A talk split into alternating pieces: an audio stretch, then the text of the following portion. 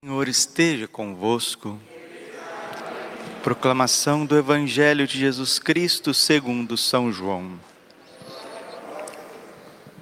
Naquele tempo disse Jesus aos seus discípulos: Se o mundo vos odeia, sabei que primeiro me odiou. Se fosseis do mundo, o mundo gostaria daquilo que lhe pertence. Mas porque não sois do mundo, porque eu vos escolhi e apartei do mundo, o mundo por isso vos odeia. Lembrai-vos daquilo que vos disse: o servo não é maior do que seu senhor. Se me perseguiram a mim, também perseguirão a vós.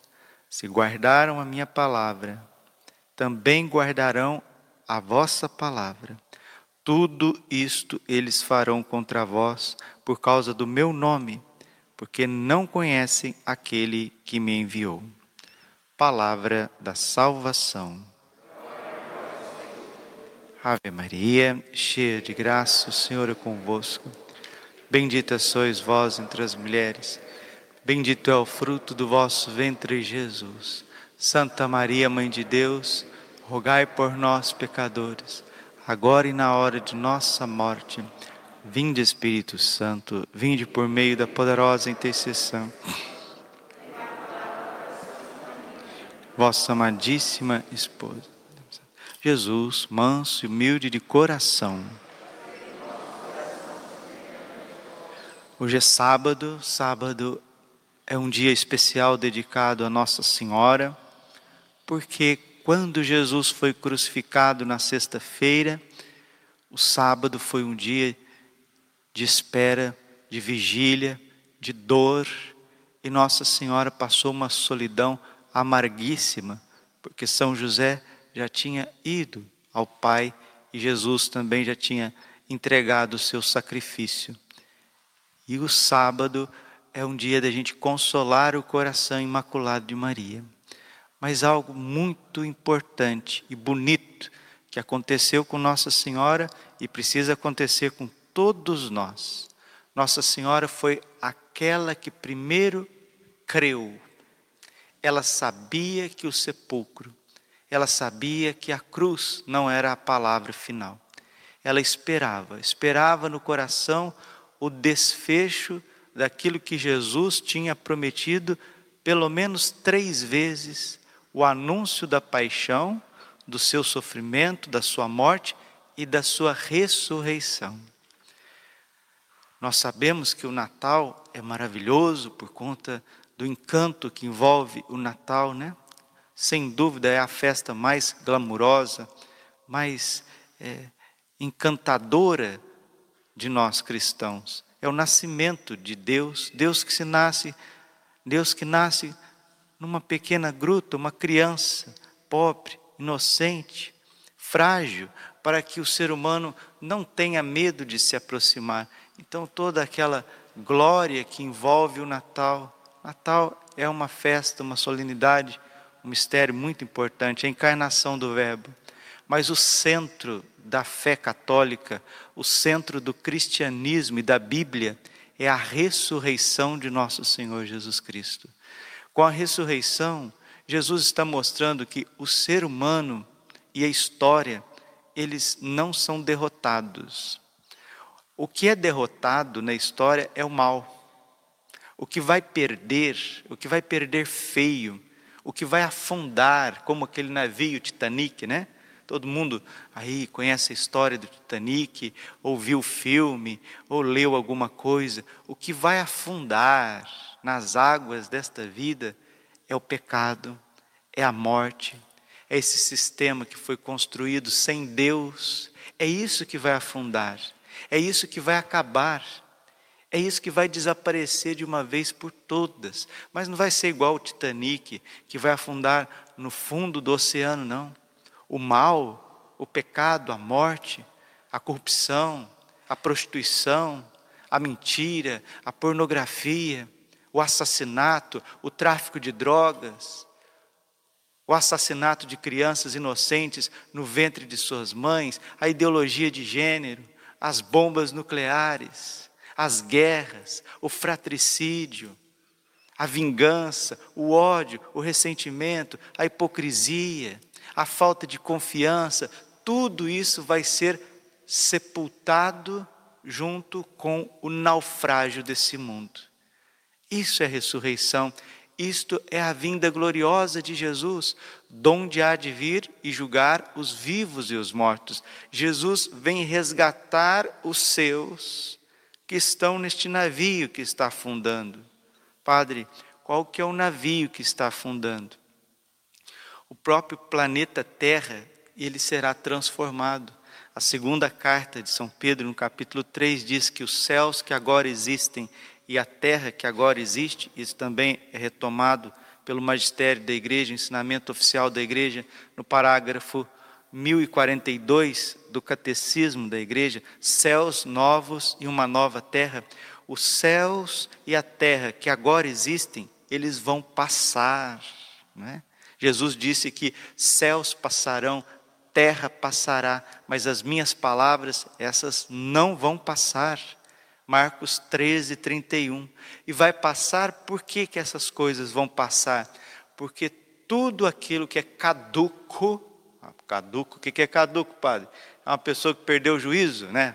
Lá em Minas Gerais, os mais antigos falam, ah, fulano ficou caduco, né? Mas caducidade significa algo que está caindo, algo que tem prazo de validade, está deteriorando, está esfarinhando, entendeu? Esse sistema deste mundo está esfarinhando. Tudo isso que vocês veem aí, principalmente o sistema financeiro, financeiro e político, que escraviza. Eu não sou economista e eu aqui não quero dar aula de economia, muito longe disso. Mas se a gente perceber, desde o século XVI até aqui, todo o sistema financeiro está na mão de algumas famílias que são doadas a Satanás, famílias adoradoras da besta. Isso tem inúmeras mensagens de Nossa Senhora falando sobre isso. E aqueles que já fizeram um estudo mais acurado sabem que isso é realidade, os sinais estão aí. O Apocalipse, capítulo 13, fala do sinal da besta. O 666, o que é o 666? É um sistema financeiro, um sistema econômico, onde você não vai poder comprar e vender se você não tiver o sinal da besta. Padre, o que é o sinal da besta? Olha, filho, aqui eu não quero entrar em teologia, porque aqui é homilia rapidinho. Pode ser muitas coisas, mas o sinal da besta, ele é real e ele vai querer ser implantado no mundo inteiro. No mundo inteiro, em cada indivíduo, como está na palavra de Deus. Mas, padre, e vem o sinal da besta, e vem o globalismo, e vem um sistema totalitário, como que nós vamos fazer? E agora é o fim do mundo. Repito, é o fim desse sistema, meu irmão, porque Jesus está vivo, ressuscitado, Ele é o vencedor do pecado, Ele é o vencedor da morte, Ele é o vencedor dos demônios, Ele é o vencedor dos réprobos padre, o que é réprobo? Réprobo, minha filha, são aquelas pessoas que não querem abrir o coração para o bem, entendeu o que é réprobo? Réprobo é isso, eu estou no mal, eu quero mal, e eu não vou me converter, eu não tenho que me converter, porque Deus não existe. Aqui quem faz as regras somos nós. Né? Isso aí é uma doutrina chamada, né? Uma doutrina chamada deísmo. O que é o deísmo? Deus criou o mundo como arquiteto do universo e sumiu. Agora aqui quem manda somos nós, nós que mandamos, nós fazemos as regras, nós controlamos, nós mandamos abrir, nós mandamos fechar. Nós construímos, nós destruímos, nós levamos, nós trazemos, nós ditamos quem vai dominar quem. Nós ditamos qual que vai ser a ideologia da vez. Nós vamos coibir e você acha que a igreja una, santa, católica e apostólica, muito mais o Espírito Santo vai se deixar amordaçar por esta corja podre, por esses filhos das trevas? Jamais. No Atos dos Apóstolos nós estamos ouvindo aqui, nós ouvimos nos Atos dos Apóstolos Paulo e Timóteo que atravessaram a Frígia e a região da Galácia, pois o Espírito Santo os proibia ir de certos lugares. Chegando perto de Mísia, eles tentaram entrar na Bitínia, mas o Espírito falou: por aí não, aí não adianta. Vou mostrar para onde que vocês precisam ir. Então, atravessaram a Mísia e desceram perto de Troade. Isso é tudo ali perto da Grécia. Durante a noite, Paulo teve uma visão. Olha que homem místico, que homem cheio do Espírito Santo. Como que nós estamos precisando de Paulos, de Timóteos, de Pedros, de Silas, de Madalenas, de Verônicas, de Martas, de Marias, de Cleofas. Como que nós estamos precisando de homens vivos, cheios do Espírito Santo, cheios de alegria pascal, cheios de esperança, porque é pessoas que têm esperança que levam esperança. Pessoas que vivem movidos pela esperança que levam esperança. Romanos 5:5. A esperança não decepciona, jamais, jamais decepcionará cada um de nós. A esperança é Cristo. Mais para frente, Spessalve. Papa Bento XVI escreveu Spessalve.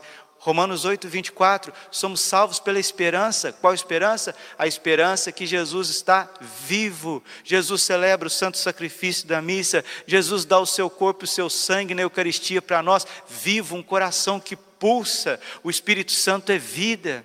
João 6,63, as minhas palavras são espírito e vida, vida nova, ressurreição. Padre, mas e as coisas? As coisas estão caducas, caducidade é isso, estão decrépita, as coisas vão passar. Os bancos da igreja a gente arruma depois de escola, né?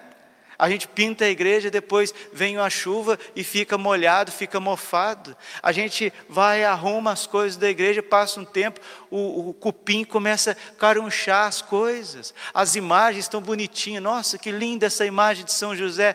Vem daqui quatro, cinco, seis anos, está desbotada, né? O cabelinho da gente era pretinho, assim, igual da menininha aqui da Sarinha. Pretinho, que é uma gracinha, comprido. O cabelo nasce mais, né? Acaba o cabelo. O cabelo cabelo começa a vir branco, né? Você era bonitinho, fortinho, você vai ficando veinho, veinho.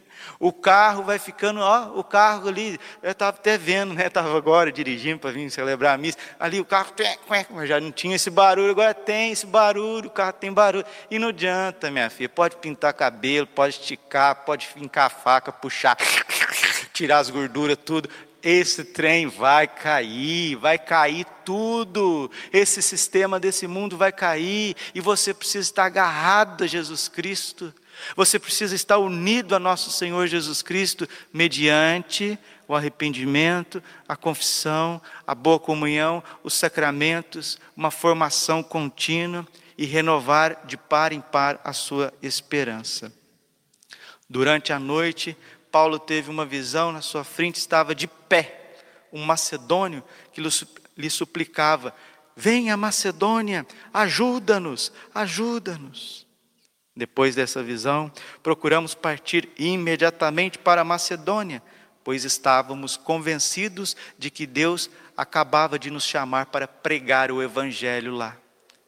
A Macedônia é o nome antigo da Grécia, é a porta da Europa o Papa Bento XVI, no ano paulino, ele fez uma catequese sobre isso. Essa visão que Paulo teve de um macedônio, dizendo: ajuda-nos, era a Europa e o Ocidente que estava pedindo o Evangelho, estava pedindo a esperança, estava pedindo a ressurreição, porque aquele mundo greco-romano também estava caindo de podre porque era erigido sobre o poder, sobre a soberba, era erigido em orgias, em templos de orgias, era erigido já numa vida promíscua, e aquilo estava ruindo por si mesmo, e este macedônio estava dizendo: acode-nos, acode-nos, venha a nós. E hoje a Europa está ruindo do mesmo jeito, como o Império Romano caiu de podre, porque era um sistema sem Deus, um sistema sem a verdade, um sistema onde estava baseado na força, na guerra, na espada. Está caindo hoje também esse sistema que tem o centro na Europa e hoje a Europa ela está pedindo ajuda, ela está pedindo misericórdia. Existe uma das mensagens de Nossa Senhora de Anguera que Nossa Senhora disse que a Europa vai mendigar o pão do dia a dia a todo mundo. Ela que foi a senhora do mundo durante dois mil anos, vai voltar para o mundo, para a África, vai voltar para a América do Sul, vai voltar para os países pequenininhos e pedir misericórdia, dá-nos o que comer, dá-nos o que beber, mas muito mais a comida física, muito mais a bebida física. A Europa gritará: tenho sede.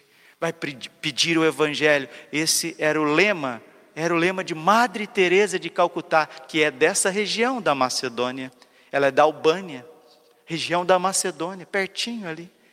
O lema da vida de Madre Teresa era esse, João 19, 20, tenho sede, e a Europa vai pedir o evangelho novamente e ela vai ser reevangelizada. Ouçamos, meus irmãos, para a gente renovar a nossa esperança na vitória de Jesus, porque Jesus, ele não perde, ele é invicto. Santo Agostinho diz isso de Jesus. Victor quia victima, vencedor porque foi vítima, foi vencido e por isso venceu o pecado e venceu a morte. Somos mais que vencedores na força daquele que nos amou. Romanos 8:37, mais que vencedores na força daquele que me amou. 1 João 5,5. Esta é a vitória que vence o mundo, a nossa fé. Tudo isso que o padre está pregando é a verdade mais fundamental da história, mas se você não tem fé, isso para você não significa nada. Mas se você tem fé, tudo na tua vida muda. O jeito que você olha o futuro, o jeito que você olha a eternidade, como que você vê suas doenças, suas fraquezas o modo de se relacionar, quem é casado, o respeito com a esposa, o respeito com o marido. A fé dá uma nova dimensão ao matrimônio, a fé dá uma dimensão aos estudos. Quem tem fé tem olhos de águia, quem tem fé, na verdade, é Cristo ressuscitado que vive, que age através de nós. E Nossa Senhora é mulher da fé e quer gerar em nós, seus filhos, a fé, a fé apostólica, a fé Paulo e Timóteo, Pedro e João foram levar aos confins desta terra, que é a fé no ressuscitado. E essa fé é tão bonita e ela brilha com uma intensidade como o Círio Pascal. Aí devagarzinho vai brotando uma alegria que ninguém pode tirar, né? Esta alegria, eu dou para vós a minha alegria, para que a vossa alegria seja completa. João 15, 10. Jesus disse isso essa semana. Eu quero dar para vocês a minha alegria, ou seja, a minha esperança, os meus olhos, os meus ouvidos, as minhas mãos, os meus pés, muito mais o meu coração. E vamos ouvir Nossa Senhora numa mensagem do dia 1 do dia 11 de abril de 1993, Páscoa da Ressurreição, para que Nossa Senhora gere em nós a alegria pascal, a vitória, a força, a confiança. Filhos prediletos, alegrai-vos comigo, Mãe jubilosa da ressurreição, que os vossos corações de crianças recém-nascidas, como pequenas flores brancas desabrochadas na tormenta sangrenta do Calvário, exultem de puríssima alegria pascal. Exultem de puríssima alegria pascal. Jesus, vilipendiado, flagelado, coroado de espinhos, condenado ao patíbulo, crucificado, morto, sepultado, sai hoje vitorioso do seu sepulcro, no esplendor da sua divina glória. Jesus está vivo. Repitam, compadre: Jesus está vivo. Mais uma vez. Eu sei que está frio aqui em Cuiabá, mas isso não é um brado de quem confia que Jesus está vivo. Diga com o Padre: Jesus está vivo. Jesus está vivo na minha vida. Jesus está vivo na igreja. Jesus está vivo no Brasil. Jesus está vivo na política. Jesus está vivo na educação. Jesus está vivo nas famílias. Jesus está vivo nas doenças. E muito mais, Jesus está vivo na morte. Até aqueles que nós amamos, que passaram por toda essa tormenta da pandemia e foram ceifados, estão vivos porque Jesus venceu o Covid-19. Jesus venceu o câncer. Jesus venceu a pneumonia. Jesus venceu a leucemia. Jesus venceu o Alzheimer. Jesus venceu todas as doenças. Jesus venceu o aborto. Jesus venceu a ideologia de gênero, a inversão dos valores. Jesus está vivo, Jesus está vivo e Nossa Senhora quer recordar isso para você na sua família, no seu trabalho, nas suas viagens, nas suas idas e vindas até nos seus pecados, nos seus pecados, piores pecados, vergonhosos pecados, Jesus está vivo e vai te levantar, vai te levantar, vai te pegar pela mão, como esse macedônio que estava aí clamando por misericórdia. Jesus está vivo nos seus apóstolos, Jesus está vivo nos seus santos, nos seus sacerdotes, Jesus está vivo pelo poder do Espírito Santo que nos foi dado. Jesus é santo, diz Nossa Senhora, Jesus é imortal. Jesus é Deus, Jesus é Deus. E você também é divino, porque você recebe Deus em você, e isso tem que sair pelos nossos poros, independente dos nossos problemas. Isso é fé católica, isso é ser católico, isso é ser cristão.